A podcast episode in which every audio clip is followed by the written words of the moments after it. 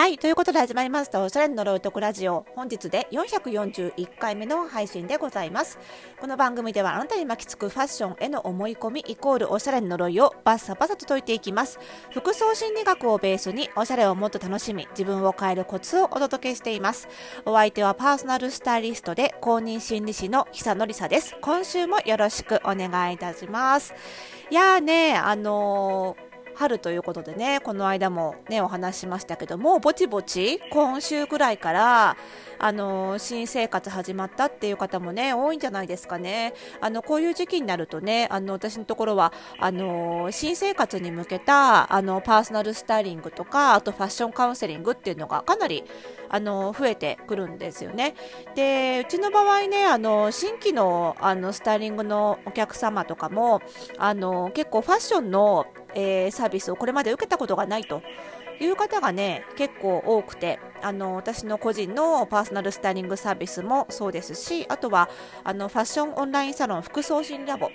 こちらもねあのファッションの超基本からあの教えしますよっていうことを歌ってるのでやっぱりねあのこれまでファッション系のサービスとかあとはいわゆるイメコン診断っていうものとかを、まあ、受けたことある方もいますけどねあの受けたことないっていう方の方が結構多いんですよね。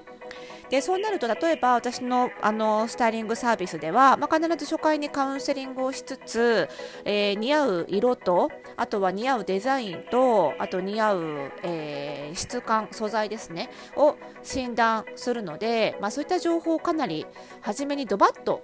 お教えすることになるんですよ。で先週、今週も結構新規の方が立て続いていてで、ねあのー、初めてこういうの受けますってことでいろいろお伝えするんですけどまあ人間ねあの全く初めてのジャンルのことをいっぺんにたくさん聞いてもなかなかこうなんていうかな腹落ちしづらいというかなんか頭では分かってるんだけど逆に情報がたくさん入ってきすぎちゃうことで何からやっていいか分かんないっていう状態になりやすいんですよね。なのでもちろんそのお客様のあの外見のねタイプとかあとはニーズにもよるんですけど大抵の方の場合には今日いろいろお伝えはしましたけどまずはその色？カラーですよね。から今日学んだことを活かしてみてくださいと。逆に言えばまず色さえ今日学んだことを生かしていただければもうそれなりにそれだけでおしゃれには見えますよっていうお話をしてるんですよ。でこれはちゃんと理由があってあの色ってその人間のね印象に与える影響が、まあ、ファッションの要素の中で一番強いんですよね。なのでそこから始めるっていうのが一番効率がいいわけですよね。であとは今コロナ禍っていうことで、あのー直接対面しないケースも結構ありますよね。あの新生活で例えば学生生活でも半分授業がオンラインだったりとかあとお仕事もほとんどの商談がね Zoom だとかっていうことになってくるとあの Zoom 越しに、まあ、オンライン越しにもあの比較的強く伝わるファッションの要素って色なんですよね。正直デザインって、まあ、顔周りは見えますけど全身は見えないわけですしましてや素材感どんな生地の洋服を着てるかっていうのはやっぱりねオンライン通しちゃうと結構なあの部分が潰れちゃうんですよね質感って。よっぽどあの分かりやすい質感でないと伝わらないっていうのがあるので、まあ、そういう意味でも色を押さえておくっていうねご時世柄のね色を押さえておくっていうのが一番効率がいいかなと思ってるんですよ。であの、まあ、そういう話をしてるんですけどあのじゃあねその似合う色似合わない色とかどういう色使ったらいいかなっていう時にあのじゃあその診断をね受けなければわからないかっていうとあのまあ、なんとなくパーソナルカラー診断っていうのが似合う色が分かる診断ですけどそれを受けたことがなくっても自分的になんかこの色似合わないなみたいな色ってあの診断受ける前からある程度分かってる人って結構多いと思うんですよ。なんかこの色しっくりこないなみたいな。でそうなった時にじゃあねパーソナルカラー診断とかを受ければなんでその色が似合わないのかとかじゃあどういうのが似合うのかっていうのは確かに分かるは分かる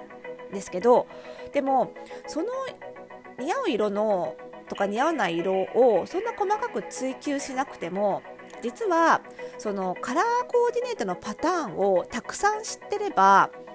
それだけで対応できちゃったりするんですよね。つまりこの色の組み合わせしっくりこないなとかこの色しっくりこないなって思ってもあでもこういう組み合わせはどうだろうとかあこれが似合わないってことはこの色はどうだろうっていうふうに自分で色の組み合わせをあれこれ考えられる人であればそのあれこれやってるうちにあ一番しっくりくるものにたどり着けるので正直パーソナルカラー診断受けなくてもそれでそれなりになんとかおしゃれに見えちゃうって人は結構多いんですよ。だからもし皆さんの周りでねあの人いつもすごい色使いがおしゃれなんだけどって思ってる人がいたとしても実際聞いてみたらパーソナルカラー診断とか受けたことありますか？とかねファッションのなんかそういうアドバイス受けたことありますか？って聞いてもいや受けたことないとかねなんとなく自分で感覚でやってるって人も結構正直多いと思うんですよ。まあ、これなぜかっていうとその今言ったようにその色使いのいろんなパターンが自分で考えられさえすれば自分であのあれこれ試して正解にたどり着けちゃうからなんですよね。まあ、つまりその色が色使いが上手になるコツっていうのは何もその似合う色を知ることだけではなくって単純にその、えー、まあ色いわば色彩学の基礎なんですけどどんな色の組み合わせパターンがあるのかとか色にはどんな種類があるのかさえ分かっていさえすれば正解にたどり着くことはできるっていうことなんですよね。で逆に言うとそのいくらパーソナルカラー診断を受けて似合う色が分かってもその色の組み合わせのルールとか法則っていうところまで教えてもらってないとこのピンこのピンクは似合うこの青は似合うしか分からないのでじゃあこれを組み合わせた時にどうなるんだとかこの組み合わせは果たしていいのかっていう正解が出せないので例えばねコスメとかその単色単色目はこの色口はこの色みたいな色のこう使い方っていうのは自分で考えられても洋服みたいにインナーはこの色でアウターはこの色でっていうその組み合わせが重要なジャンルで、ね、あの上手にこうコーディネートできるようになるかっていうとこれは必ずしもねカラー診断を受けたからって言ってできるものでもないわけですよね。まあ、そう考えるとその色使い上手になる方法としてあのパーソナルカラー診断っていうのがかなり広く知られていてなんかそれがまず入り口みたいに思われがちなんですけど実はその色彩学の基礎を分かりやすく教わることの方があの後々まで使えるし仮にそこからプラスしてパーソナルカラー診断を受けたとしてもその診断結果をよりうまく使うためにも活かせるっていうことにはなるわけなんですよ。あのこのラジオでも何回か言ったと思うんですけどパーソナルカラー診断ってそういう意味ではその車の運転でいうとそのマニュアル運転とオートマ運転、ね、免許マニュアルとオートマあるじゃないですか。オートマっていう感じなんですよね。その色彩学が知らなくってもあの知らない人でもあの分かりやすく色の組み合わせが考えられるように組み立てられたシステムなのであのまあなんとなんとかその似合う色の範囲内で組み合わせしていればうまくいくけれどもでも、あのその似合うそのパターン内でしか組み合わせができないのでちょっと応用が効きづらかったりじゃ自己流であれこれやってみようみたいなことができづらい。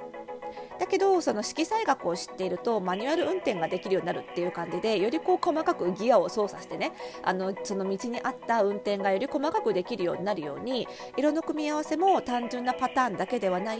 まあ、あらゆる色の組み合わせができるようになるしなんでパーソナルカラーシステムってこうなってるのかなっていう裏に走ってるシステムまで分かるっていうことになるんですよね。なのでなんかこういろいろねあのお話ししててもあのもうちょっと色彩学の基礎が分かってるとうまく活用できるなって人によく出会うっていうことも事実なわけです。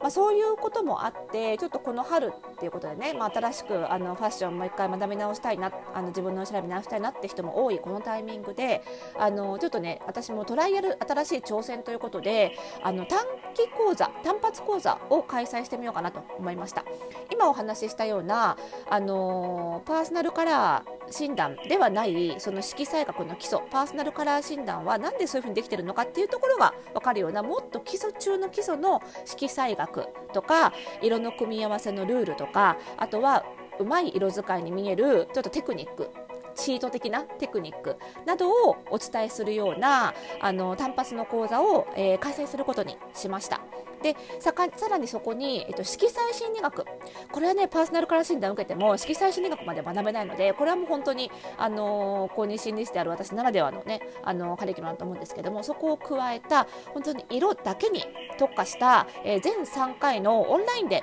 受けられる講座をちょっとねお試しでやってみることにしました、えー、名付けてですねなりたい自分になれるファッションカラー講座ということで、えーとですね、日程なんですけども、えー、4月23日土曜日の14時から16時、午後2時から4時、えー、2回目が5月14日土曜日の午後2時から4時、そして最終回が5月21日土曜日の、えー、こちら午前、最終回だけ午前10時から12時という全3回で合計6時間というですね単発講座を開催することにしました。でこちらは全部あの後日アーカイブ配信もしますのでお申し込みだけいただいてあの今言った日程リアルタイムで参加できなくっても、えーと、5月いっぱいは、えーと、アーカイブ配信で受講することもできますので自分のペースでね受けることができます。オンライン開催なのでご自宅で受けることできますし自分のペースで受けられます。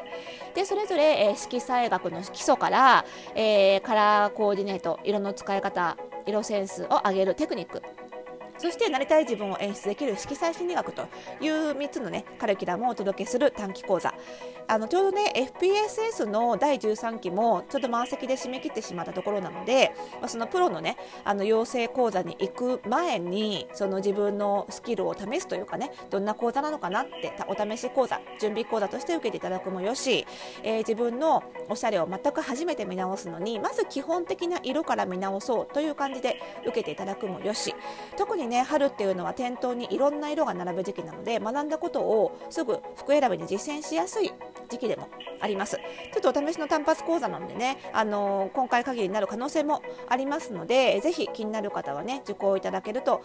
嬉しいかなと思います。なかなかねその、えー、一般向けの単発講座ってこれまで開催してこなかったのでね。はい。あのすごく面白くない面白い内容なんじゃないかなと思っておりますので色に関心がある方はぜひ番組概要欄にリンク貼っておきますので確認してみてください。それではまた次回。